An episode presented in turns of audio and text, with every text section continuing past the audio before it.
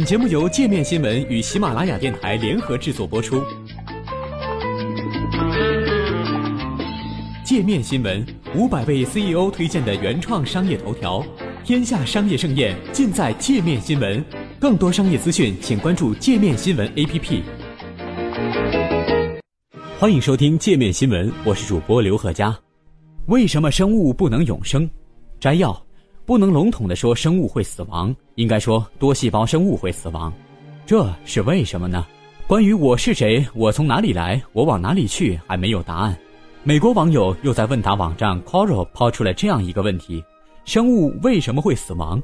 对于这个话题，专家和网友从生物学、生理学，甚至牛顿力学第二定律出发，提供了各种解答。加州大学伯克利分校红木理论神经科学中心访问学者 Paul King 的答案是：不能笼统地说生物会死亡，应该说多细胞生物会死亡。这是为什么呢？今天还活着的每一个单细胞生物，早在三十亿年前生命出现的时候就已经存在了。这是因为单细胞不会生出新的细胞，而是通过分裂得到新细胞。老细胞分裂之后产生的两个新细胞与其年龄是一样的。换句话说，分裂不会让细胞变得年轻。而人类等多细胞生物为了保证自己能在未来生存下来，所采取的策略是。从一个未分化的单细胞中创造出新的细胞集落，而不是无限的维持现有的细胞群。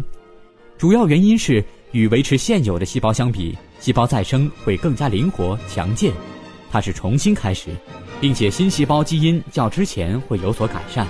复杂生物体在其漫长的生命中会不断出现缺陷和问题，一些缺陷自生物体诞生的一刻起就存在，很难改变，会对生物体产生不良影响。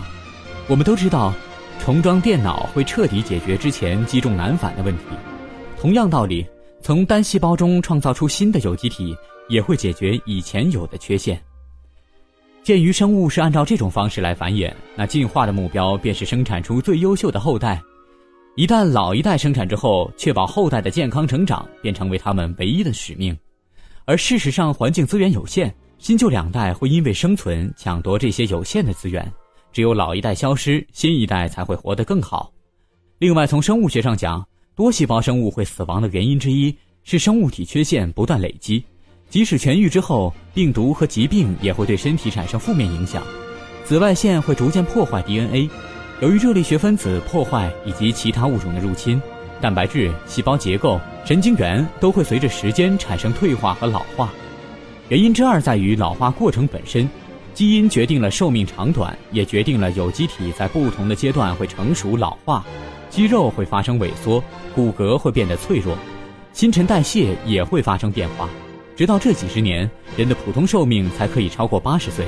但即便如此，进化也仅仅能使人体在前四十年里处于最佳状态。网友 Patrick Riley 的答案是：生物体会死，是因为地球上的资源是有限的。从最基本的层面上讲，是因为地球上的原子分子数量有限，生命需要构造组织。为了保证原子组织成分子，分子组织成更大的结构，必须要源源不断地引入新的分子，也必须要有新的能量注入这个系统。有机体的死亡导致组成它的分子分解释放，细菌会将人、动物或植物的尸体分解成微粒和能量，有些微粒被细菌摄入供自身生长。有一些则被留在地上，供其他有机体生长。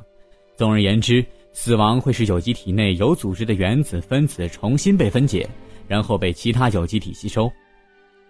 匿名网友的答案是：为什么任何有机体最终都会结束？这个问题真是有点难。我觉得可以用牛顿热力学第二定律来解释：一切有组织的系统都会随着时间瓦解，无论你如何想方设法保持身体健康。你身体所依赖的神经循环、呼吸系统等都会最终抛弃你。没有哪个需要靠能量维持的进程会永远持续下去。机器会停止，生命也会终结，甚至太阳都在慢慢衰亡。为什么我们的身体不能永远存在下去？答案其实很简单：我们的细胞已经被设定在某一段时间后会死亡。有时候它们会被新的物质替换掉，有时候也不会。例如皮肤细胞不断死亡脱落，但会被新的皮肤细胞代替掉。脑细胞会缓慢的死亡，但是不会有新的细胞来进行补充。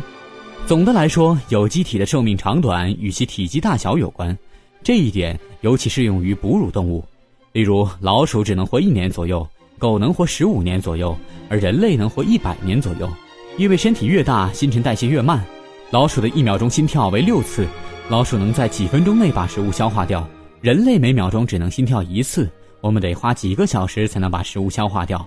新陈代谢越慢，维持代谢所需要的能量就越少，生命体活得越久。还想了解更多世界各地的商业趣闻，请关注“界面天下”频道微信公众号“最天下 ”，The Very World。